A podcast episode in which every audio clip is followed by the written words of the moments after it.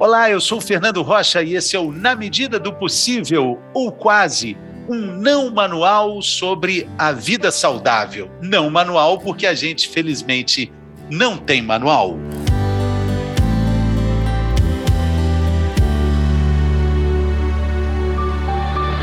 É muito fácil concordar. Veja se você não concorda comigo. A vida, a todo tempo, é feita de escolhas. Isso faz sentido para você? Pode ser que faça. Então faz sentido também que essas escolhas, a gente entende, elas definem o rumo da nossa máxima prioridade, que é a vida. Estar vivo é importante para todo mundo. Mas então, por que é tão difícil ter uma vida mais plena, uma vida mais saudável? Por que será então que uma epidemia de doenças crônicas não transmissíveis atinge já há muito tempo, muito antes da epidemia do coronavírus, atinge o nosso planeta. São 60 milhões de mortes a cada ano por causa de problemas cardíacos, circulatórios, oncológicos, doenças como Alzheimer, depressão e a própria obesidade também estão nessa lista imensa. Então parece óbvio entender que prevenir essas doenças pode ser muito mais barato do que tratar todas essas doenças, mas é aí que entra o X da questão. Mudar o estilo de vida é também uma batalha pessoal contra a nossa imunidade à mudança. É a partir desse ponto que parte a medicina do estilo de vida. Nesse episódio, a gente conversa com uma entusiasta do assunto doutora Sley Tanigawa Guimarães. Ela é presidente do Colégio Brasileiro da Medicina do Estilo de Vida. Com muita alegria que a gente recebe aqui, doutora Sley. Olá, Fernando. Olá, todo mundo. É um prazer enorme estar aqui para falar com você, que é um expert de como todas essas mudanças têm que acontecer na medida do possível, certo? na medida do possível, porque a gente não tem manual, né, doutora? Não, não tem manual. Quando a gente fala de medicina do estilo de vida, Fernanda, a gente traz um monte de, de regras, de recomendações, o que, que os guidelines falam. Mas, no fundo, no fundo, eu sempre gosto de terminar as falas com o seguinte: nesse caso, eu vou abrir, dizendo sobre o seguinte: medicina do estilo de vida, Fernando, não pode ser um checklist que tem que ficar maltratando a gente estressando a gente com comer tantas porções, ou dormir tantas horas, ou dei tantos passos. A gente tem que ver como é que a gente integra essas mudanças no nosso dia a dia. E para isso, tem alguns desafios que têm que ser vencidos, né? Exatamente. Eu gosto muito de conversar com o Dr. Pedro Chestatsky, um médico também entusiasta da medicina preventiva, quando a gente fala que 80% das doenças cardíacas poderiam ser evitadas, quando a gente fala é, da questão do câncer também, que poderia ser evitado, uma proporção imensa, a gente esbarra também na própria formação do médico, né, doutora? Sim, Fernando. Infelizmente, não é uma falha só na educação do médico brasileiro, mas é no mundo inteiro. Durante a formação, a gente aprende muito pouco sobre como manter um indivíduo saudável ou como, mesmo que ele tenha alguma doença, como é que ele pode fazer escolhas mais saudáveis no dia a dia que vão ser muito importantes no tratamento ou até na reversão de doenças. Porque é, é difícil, a informação parece clara, mas é difícil até mesmo a gente saber o, o que, é carboidrato, o que, que é proteína, a gente não entende um rótulo, a gente tem uma confusão muito grande com a saudabilidade dos alimentos. Parte daí também? Parte, e essa confusão toda, que tem uma hora que a manteiga é boa, outra hora a manteiga é ruim, ou óleo de coco, que primeiro todo mundo recomenda e depois eles veem que na verdade não, não é saudável. Então, foi isso que abriu campo para surgir a medicina do estilo de vida, Fernando, porque a gente viu que tinha um gap muito grande, assim, entre a formação do profissional da área da saúde e depois para a gente partir para as evidências científicas que ajudam as pessoas a fazerem as escolhas no dia a dia sobre o que, que vai fazer bem para elas. E aí, aqui a gente não está falando, Fernando, de tratamentos muito caros, milagrosos ou de muito suplemento. Aqui a gente está falando sobre como a gente se alimenta, como a gente se movimenta, o quanto que a gente dorme, sobre como são os nossos relacionamentos, como que a gente gerencia o estresse e o nosso abuso de substâncias. Exatamente. Por coincidência, nos episódios anteriores, eu estava comentando aqui com a doutora, a gente falou sobre a questão das varizes. Qual é a prevenção? Uma vida mais saudável, uma vida com alimentação mais equilibrada. No anterior ao das varizes, a gente falou sobre refluxo. Como é que a gente previne o refluxo? Se alimentando melhor, tendo uma vida, um sono com mais qualidade. É, enfim, tudo converge para o mesmo tratamento que, por sua vez, converge para o corpo todo. É muito simples pensar nisso mas é também muito difícil colocar em prática. Parece que a gente tem que mudar todos os hábitos, parece que a gente tem que deixar de, é, é, é de sair, de tomar uma cervejinha, é, é, parece que a gente tem que abrir mão de muitas coisas, doutora. Na verdade, não, tudo está no equilíbrio. O problema é que a gente tem vivido grande parte do tempo com o pé na jaca, né, Fernando? E quanto que a pandemia acabou agravando muito o estilo de vida da maior parte das pessoas. Tem algumas exceções que falam que nossa, eu comecei a me alimentar em casa, comecei a comer mais saudável, emagreci, tive mais tempo para me exercitar. Tem esses casos também. Mas o que a gente vê de dados é que a grande maioria da população, e aqui é no mundo inteiro, teve um estilo de vida muito prejudicado durante a pandemia. E aí, quando a gente para para pensar, a gente sempre olha para esse lado de 8 ou 80, né, Fernando? Ou você está totalmente na linha ou totalmente fora. E isso daí acho que é o grande vilão da mudança de comportamento, porque na verdade ninguém segue numa linha reta ascendente quando resolve mudar algum hábito, né, acrescentar algum hábito novo no seu dia a dia. A gente tem as escorregadelas, né? A gente fala que vai ter happy hour, vai ter o aniversário, que você vai ficar sem comer o bolo de aniversário, né? Do, do, do seu filho ou do seu próprio bolo, ou brigadeiro, ou você vai num, num churrasco e vai ficar se penalizando por isso? Não. A gente não precisa é viver uma vida muito desregrada. Agora, a gente também não pode transformar isso em mais um motivo que vai detonar o nosso pilar do estresse. Eu acho que a gente tem que sempre buscar melhorar, a gente está comprometido com a nossa transformação, com a nossa melhoria, mas saber que a gente não precisa estar tá com um comportamento 100% o tempo todo. A gente conversou também num um outro episódio aqui com o doutor Frederico Porto, que é um, que é um, um psiquiatra, falando sobre saúde mental, e ele, ele citou uma analogia muito interessante, falando sobre a pandemia e o cuidado com a saúde mental. É, aí ele fez a seguinte historinha, ele contou a seguinte historinha, é como se a gente estivesse fugindo de um leão numa selva e o leão está vindo pegar a gente a gente está correndo, correndo, correndo. E nesse caminho de corrida, de fuga, a gente machuca o pé. E cortou o pé, o pé pode estar com um corte grande, pequeno, pode ter outros machucados, mas você não vai parar para olhar o pé. Você está correndo de um leão. Quando você parar, o sangue esfriar, você vai entender que, como é que foi esse corte, o que, que aconteceu. É, é quando é que a gente para? A vida nossa é essa corrida do leão. Quando é que a gente tem que parar? Em que momento a gente tem que parar para olhar que esse pé machucado pode causar transtornos muito grandes que vão inclusive impedir a continuidade da nossa fuga? Olha, Fernando, eu acho que idealmente a gente tinha que se avaliar todo dia. Né? Porque muitas vezes a gente está sofrendo, a gente está sentindo dores, a gente não está conseguindo dormir, a gente está sentindo muito desconforto, mas não para para se observar a gente vai no piloto automático e não sente que está com o pé machucado enquanto a gente corre do leão. Então é muito importante que a gente pare para se observar, para ver o que está jogando a favor o que está jogando contra no modo como a gente está vivendo hoje em dia, para a gente ter um hoje com mais vitalidade, com mais presença, né, com a nossa totalidade, tanto para a parte profissional quanto para sobrar energia para a gente curtir os momentos de lazer também, mas pensando lá na frente, não é aquela frase assim, quem que você vai querer ser quando você envelhecer?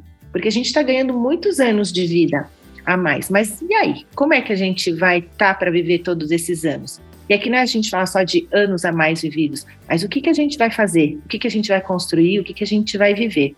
Então, é muito importante fazer essa, essa análise. E, de preferência, antes que seja pela dor, necessariamente. Porque, infelizmente, é o que acaba acontecendo quando a gente leva um susto, algum exame que vem muito alterado, ou um dia que a gente passa mal e acaba descobrindo, né, que tem uma pressão alta ou que tem um pré-diabetes, alguma coisa assim. Então, é o quanto antes, melhor a gente fazer. A gente estava falando no início sobre a vida ser feita de escolhas, né?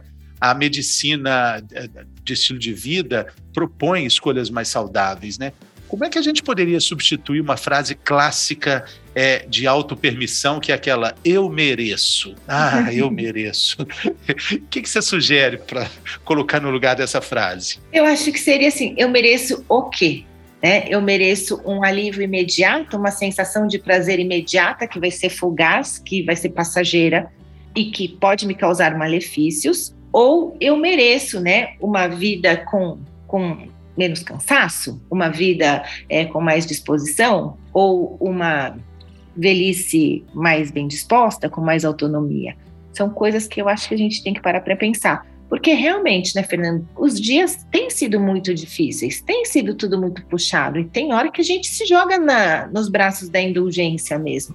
Principalmente porque dá esse conforto imediato, dá aquela sensação de alívio que a gente busca muitas vezes, né? Dá uma parada, tá fugindo do leão, dá aquela respirada. o, leão, o leão descuidou, peraí, ai meu Deus, eu mereço agora. Agora que o leão o leão está distraído, né? Mas, é. doutora, eu queria falar dos pilares da medicina do estilo de vida. Antes de gravar, a gente estava falando sobre uma mandala que tem na sua clínica, que tem exatamente esses seis princípios.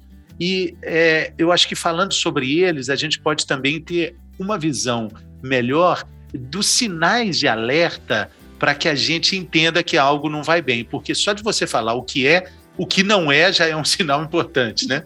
Isso, Fernando. A gente fala que são os sinais vitais da medicina do estilo de vida, né? Que a gente tem frequência cardíaca, frequência respiratória, as coisas todas na, medidas na medicina tradicional.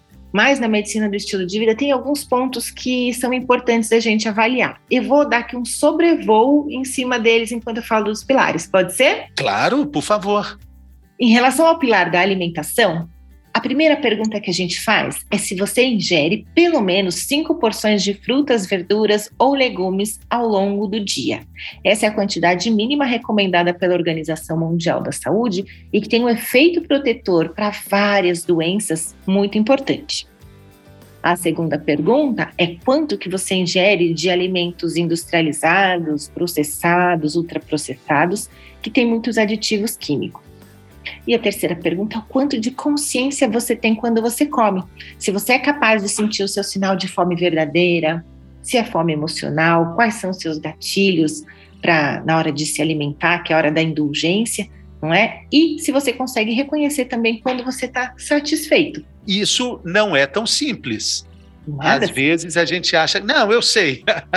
é, é, a gente não espera para repetir, né? Um prato, né? A gente não espera. E a gente mal terminou de engolir uma garfada, a gente já está entrando com a outra. Né? Então a gente pede muitas vezes para a pessoa apoia, solta o talher entre uma garfada e outra, para você engolir, sentir bem o sabor do alimento, as texturas, para você partir para a próxima. Isso ajuda muito a você identificar quando você está satisfeito. E um dos segredos da longevidade do povo de Okinawa, que é o povo que é mais longevo no mundo, eles chamam, sabe como, Fê? De Harahachibu. É como até se sentir 80% satisfeito. Sempre esperando um pouquinho mais. Sempre esperando um pouquinho mais. Assim, você não precisa estar tá totalmente é, satisfeito. 80%. Eles falam que isso é muito importante para a manutenção de uma boa saúde. E para você chegar nesse 80%, você tem que também sentir, né, qual que seria o seu 100%. E, e percebendo tudo isso. Então, é, para quem é, respondeu não é, na maioria dessas perguntas ligadas à alimentação, esse não já é, indica sinais de alerta com relação ao estilo de vida do ponto de vista da alimentação, né, doutora? Sim, e que não seja um motivo para você ficar se punindo, mas que você olhe para novas possibilidades em relação a esse pilar para a sua vida. Um convite. E aí a gente parte para mais um pilar. O pilar do movimento. É muito bonito isso. Hoje em dia a recomendação é que todo movimento importa. Então, assim, ah, eu andar daqui até a padaria importa? Importa. Eu subir um lance de escada importa? Importa. Eu fazer a limpeza da minha casa é, é atividade física? Sim, é atividade física. E o recomendado é que a gente se mantenha em movimento durante pelo menos 30 minutos por dia, idealmente uma hora. Tá? E também não adianta nada a gente ir lá e fazer uma hora do nosso treino e passar o resto do dia sentado na frente do computador ou da televisão, que também faz mal. Então é muito importante que a gente interrompa uma a cada hora sentado, que a gente se movimente um pouquinho também, mesmo que seja dentro de casa. Agora, é, como é que a medicina do estilo de vida vê é, a adesão cada vez maior desses recursos tecnológicos para o automonitoramento? Eu estou mostrando aqui meu reloginho. Hoje já foram, deixa eu ver, ah, quase 5 mil passos, mas eu vou, vou voltar para casa a pé, aí fecho os 10 mil. Eu tenho essa meta como alvo diário.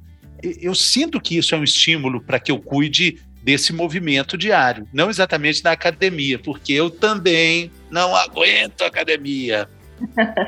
Fernando, eu gosto muito, principalmente no começo dos processos, quando a pessoa ainda não tem muita percepção do quanto que se movimenta ou quanto que dorme. Então, esses aparelhos que fazem, é, que monitoram, né, frequência cardíaca, é, passos, horas de sono e qualidade do sono, eu gosto bastante mas desde que ele seja usado assim como um apoio, um suporte, não como o seu senhor e você escravo dele, assim, para de um modo que você fique sofrendo por conta disso.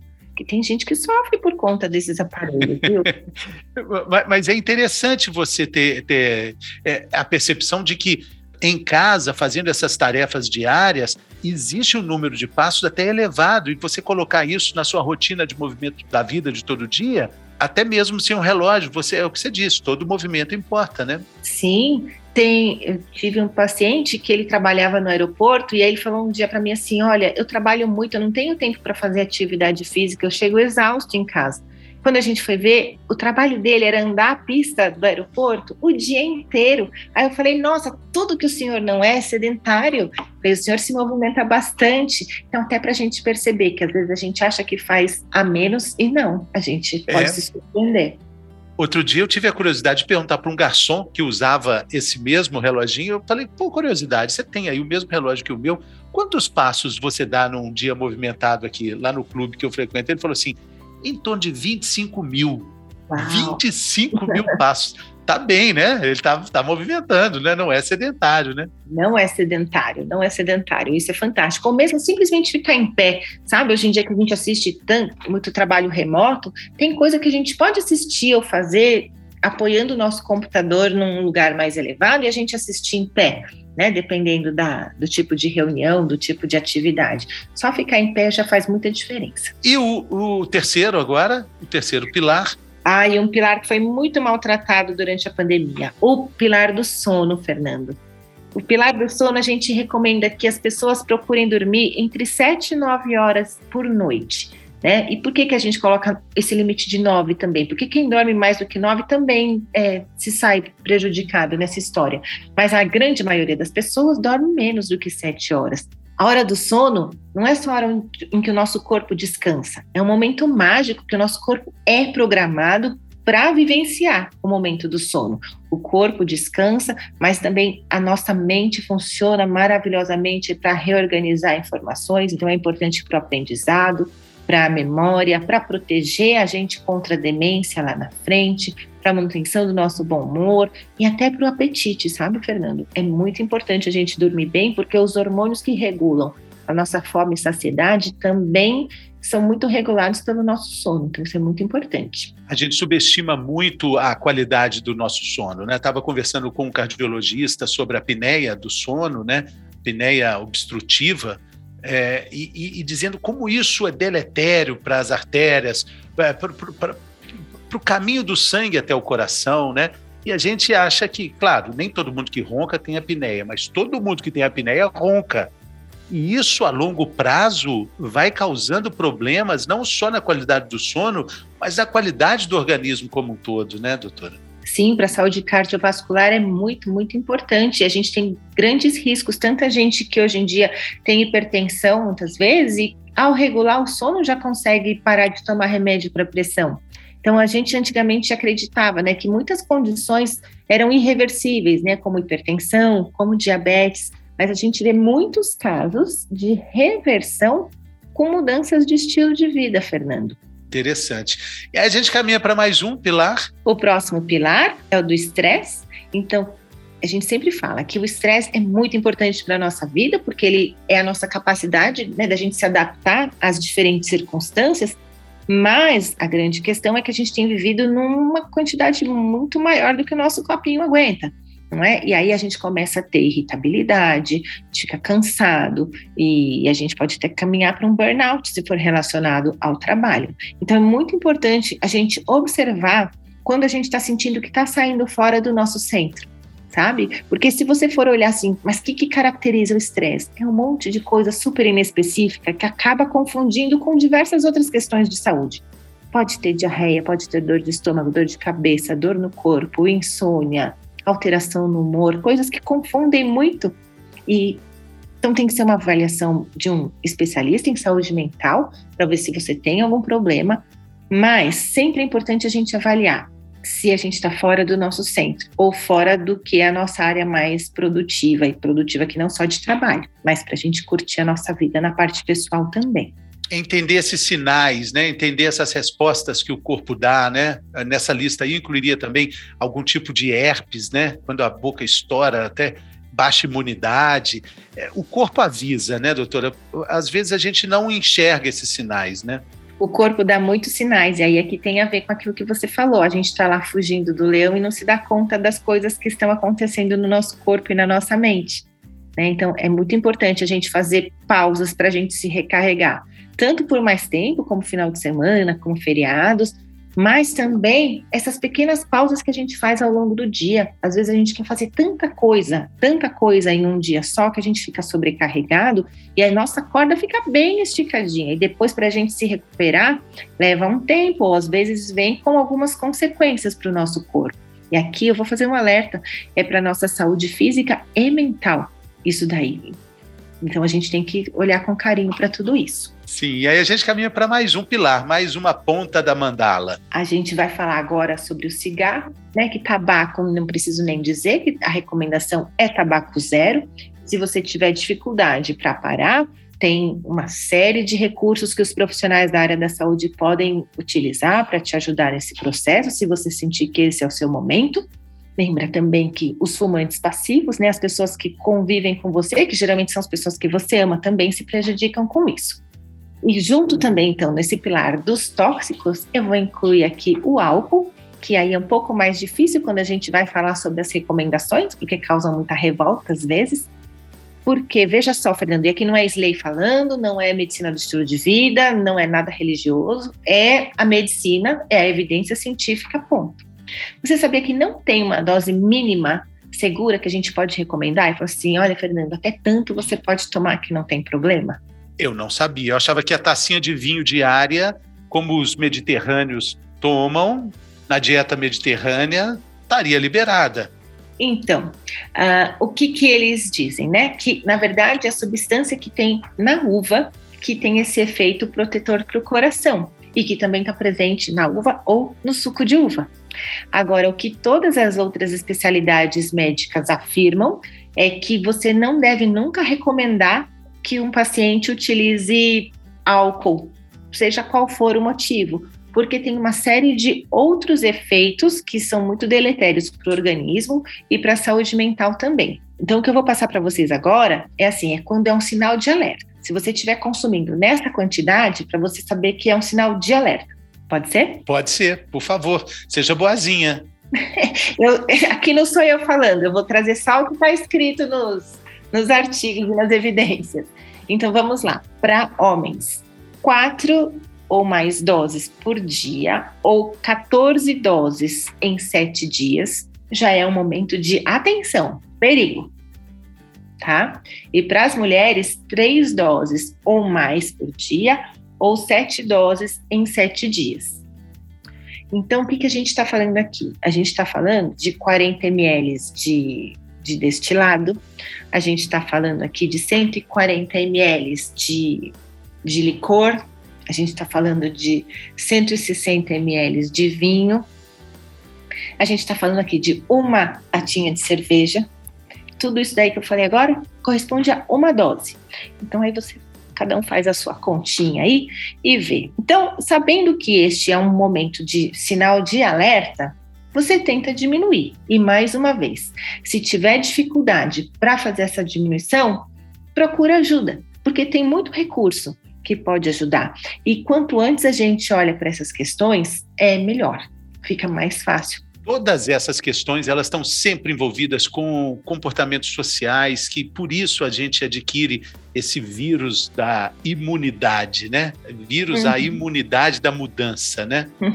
Sabe o que é a imunidade à mudança, Fernando? Quando a gente olha para o nosso pensamento, né? Para como a nossa mente funciona quando a gente vai mudar algum hábito, o que, que o nosso corpo joga contra? O nosso cérebro ele gosta de ficar como ele está, ele não gosta de mudança não. O nosso cérebro interpreta mudanças como sinais de perigo, sinais de alerta. Então a gente tem que contornar toda essa imunidade. Por exemplo, Fê, quando a gente fala para um paciente, né, que quer parar de fumar, mas a gente fala assim, ok, você quer parar de fumar, você sabe mil motivos pelos quais você se beneficia de parar de fumar. Mas a gente tem que olhar também para o que, que você ganha fumando. E a gente tem que olhar bastante para isso, porque isso é que vai dar nossa imunidade à mudança. Então, o que, que a gente ouve? Porque é gostoso, porque é o momento do eu mereço, porque o cigarro é meu companheiro. A gente ouve várias coisas que são muito reflexivas. Né? E a gente entende por que, que é difícil parar. Não é só porque é um vício, porque o cigarro vicia, mas é porque a gente tem também na nossa parte mental um monte de coisa que a gente fala assim, cara, mas isso é tão bom, sabe? Ou a gente tem benefícios das coisas que a gente quer parar também. E se a gente não olhar para isso e entender como é que a gente contorna essas questões de imunidade à mudança, fica muito mais difícil. Exatamente. Bom, vamos lá para mais um. O pilar dos relacionamentos saudáveis, ele era muito questionado antes da pandemia. As pessoas não entendiam muito por quê que essa questão de, da qualidade dos meus relacionamentos interfere tanto na minha saúde. Mas depois da pandemia, com toda essa questão de distanciamento social, as pessoas viram quanto que faz falta estar com outras pessoas, ou muitas vezes essa questão do, do toque e dessa troca que acontece. Né? Tem um estudo lindo de Harvard, que tem mais de 75 anos, que fez um estudo assim, indivíduos e suas gerações todas ao longo de vários anos, e o que, que eles fizeram? Um recorte para entender o que, que as pessoas que tinham o maior grau de satisfação com a vida tinham em comum. E a única coisa que essas pessoas tinham em comum era que eles eram felizes com seus relacionamentos. Isso é muito bonito. Não era dinheiro, não era carreira, era isso. Eu gosto das pessoas com quem eu convivo. E esse mesmo estudo mostra que homens solteiros vivem menos do que homens casados, mas homens mal casados vivem menos do que homens solteiros. então fica um alerta aqui para a gente olhar também para a qualidade das nossas relações e ver que relações que a gente tem que nutrir mais, que relações que a gente tem que transformar e que relações são simplesmente tóxicas e não tem jeito e que também a gente não tem obrigação de carregar é, a pandemia, pelo menos, ela deu algumas desculpas interessantes para a gente fugir desses relacionamentos que a gente avaliando podem, é, a gente pode entender que eles não fazem tão bem, né? Eu conversei uma vez com a Natália Arcuri, que gosto muito da vida dela, né? Ajuda tanta gente com a educação financeira, e ela fala que a gente tem que separar amigo âncora de amigo foguete. Amigo âncora te leva lá para baixo, você está conversando, pode ser até um grande amigo de muito tempo, mas olha, ele só te detona para baixo. Não por querer, é a energia mesmo. E aí, ah, mas isso aconteceu com fulano, ah, mas você tá, nossa, mas isso é ruim mesmo, nossa. E o foguete, que ao contrário, só te manda para cima. Eu acho que fazendo uma análise assim rápida, é, a gente não precisa nem perder muito tempo para entender quem é âncora e quem é foguete na nossa vida, né, doutora? E a gente escolhe o que, que a gente quer carregar, seja de relacionamentos e seja de escolhas que a gente faz na vida também, né? A gente não, não tem nada escrito ali na pedra, a gente pode se transformar, tenhamos a idade que tivermos. O médico que cuida disso, ele vai colocar todos esses parâmetros na vida e nas condições de cada paciente. Por isso ela é tão particularizada, o tratamento dela é tão único, porque cada um tem algum aspecto para falar desses seis princípios aqui. Sim, quando a gente faz a consulta médica de estilo de vida, a gente tem toda a parte de uma consulta médica normal, mas aí a gente também faz uma avaliação do estilo de vida desse indivíduo. E aí, imagina, é uma conversa deliciosa, né? Que você conhece bastante vários detalhes da vida da, da pessoa, para a gente entender junto com ela por onde que a gente começa esses processos de transformação, por onde que ela se sente mais pronta ou mais capaz para começar a fazer essa mudança. E isso é um processo super individualizado, né? Cada, cada um tem o seu modus operandi, tem o seu histórico de vida, e é com base nisso que a gente faz as nossas escolhas seguintes, né? Então, isso é muito bonito e é muito interessante. Porém, a gente consegue fazer também umas intervenções de estilo de vida populacionais sabe? Seja em escola, seja em empresa, porque aí tem também essa parte toda de educação em saúde, de passar informação de qualidade, mas sempre vendo também, assim, abrindo para as pessoas escolherem por onde desejam começar. Mas essa parte também é muito interessante. Agora, é, para quem está nos ouvindo nesse momento, está querendo um primeiro passo para uma mudança, se encaixa é, em, em, todos esses quesitos aqui, de uma forma talvez até desconectada, mas entende que a alimentação não está bem, a atividade física deixa a desejar, a relação com o cigarro e álcool também tem lá os seus poréns, o sono não anda tão bom e os relacionamentos também precisam é, de um carinho melhor por onde eu começo? Por onde, por, quais escolhas eu faço para começar essa jornada que é da vida toda? Ela não tem um fim, né? Ela tem uma continuidade, né? Fernando, eu sempre peço para a pessoa escolher ou o que é mais importante para ela, ou o que ela se sente mais preparada para começar. Porque o que a gente observa também é muito interessante. A pessoa começa a modificar um aspecto da vida isso acaba se refletindo também, como um joguinho de dominó que você empurra uma peça e vai afetando as outras. Isso também acontece com os nossos hábitos, que a gente chama de hábitos angulares. Né? Hábitos que você faz uma pequena mudança e acaba refletindo nos outros pilares.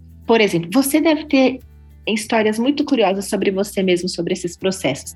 Por exemplo, pessoas que começam a fazer atividade física e aí começam a ver que passam a dormir melhor, ou que naturalmente começam a fazer melhores escolhas alimentares, ou que ficam menos ansiosas. E tudo começou com uma simples caminhada, às vezes. Sim, sim. Aí se conecta com pessoas que também fazem isso, consequentemente, vai mudar a sua rede de, de amigos, de relacionamentos, é, vai deixar de sair à noite porque tem que acordar cedo para fazer atividade física, com isso cuidou do sono, com isso abandona também o cigarro, talvez aquela cervejinha que ficou marcada já não vai dar para cumprir porque tem outras prioridades.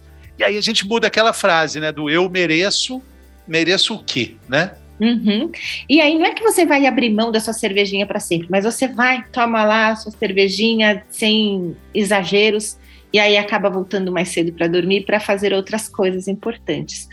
Isso é o mais bonito de observar. É muito legal. E aí você vai vendo que você está é, é, desembrulhando e abrindo menos e descascando mais também, né? Que é outra premissa interessante da alimentação é, saudável, né? Ah, sim. Quando a gente fala né, dessa questão da alimentação, a gente fala muito assim, para dar prioridade para esses alimentos vegetais na sua forma integral. Então, por isso o descasque mais, né? Do que ficar consumindo os alimentos industrializados. Muito bem. Bom, o doutor Slay contribuiu aqui conosco nesse episódio com informações importantíssimas sobre a medicina MEV, medicina do estilo de vida. Queria te agradecer muito, doutor Slay. Sempre uma alegria conversar com você. Sinto falta aí das nossas conversas, desse aprendizado. Em outro episódio, a gente fala sobre como cultivar melhor esses hábitos. Quero muito ter você de novo aqui conosco, tá? Muito obrigado. Obrigada, Fernando. Um beijo grande. Valeu, pessoal. Até a próxima semana.